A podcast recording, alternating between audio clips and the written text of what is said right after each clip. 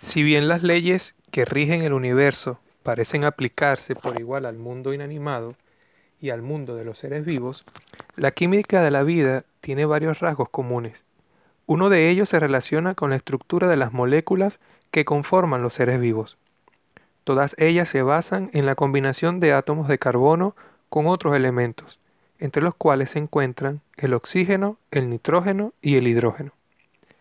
La química orgánica se desarrolla entonces alrededor del carbono y sus propiedades.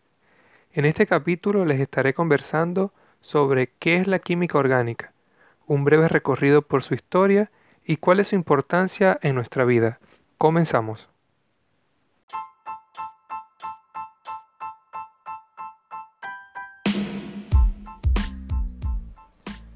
Bienvenidos a este nuestro espacio EduCaps, en el que descubrirás el maravilloso mundo de las ciencias naturales.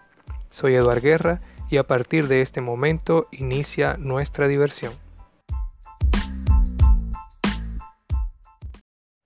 La química orgánica se define simplemente como la rama de la química que estudia los compuestos del carbono.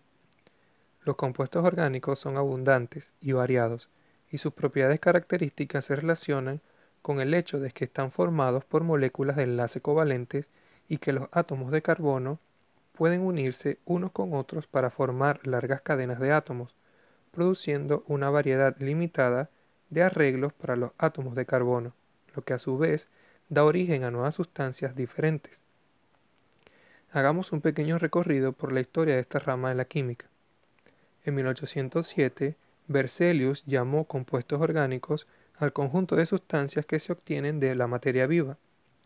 Este creía que dichos compuestos poseían una fuerza vital, por lo que sería imposible sintetizarlos fuera de un ser vivo.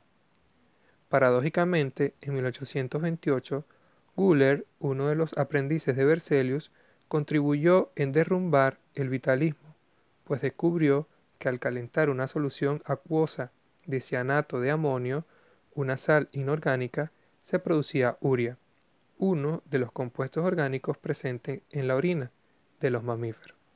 Hacia 1850, Kolbe terminó de derrumbar la teoría de la fuerza vital, pues transformó una sustancia orgánica en otra sin la ayuda de un sistema viviente. Luego, hacia 1861, Kekulé propuso que los compuestos orgánicos se estructuraban sobre un esqueleto básico de átomos de carbono, en el cual se insertaban átomos de otros elementos.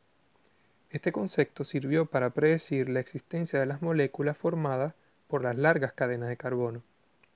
En 1874, Van Hoff y Lebel establecieron que los cuatro enlaces del carbono en la mayor parte de sus compuestos están dirigidos hacia los vértices de un tetraedro regular, iniciándose los estudios de la estereoquímica.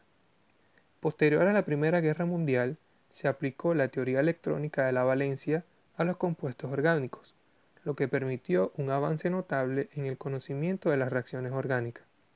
Desde entonces, muchos químicos se dedicaron al estudio detallado de los mecanismos de las reacciones orgánicas, y para las primeras décadas del siglo XX surge la bioquímica, como rama de la química encargada del estudio de los compuestos y procesos del tipo orgánico. Te preguntarás entonces, ¿por qué se debe estudiar química orgánica? La, respuesta se encuentra en todas partes. Más del 90% de la materia que constituye nuestro cuerpo es materia orgánica. El cabello, las uñas, los músculos, la piel, el código genético que describe nuestras características físicas tienen como soporte inicial moléculas orgánicas. Si miramos a nuestro alrededor, casi todo tiene que ver con química orgánica. Por ejemplo, la ropa que llevamos puestas por lo general está hecha de materiales orgánicos. Los alimentos que consumimos son sustancias orgánicas que nos proveen las moléculas que necesitamos para, poder funcionar. ¿Y qué no decir de los incontables productos y subproductos del petróleo y el carbón que para bien o para mal inunda nuestro mundo? Sin duda, la química orgánica es una ciencia con gran importancia para nuestra vida. Ahora, te invito a que profundices en el proceso histórico de esta rama de la química y que recabes toda la información necesaria para construir una línea de tiempo.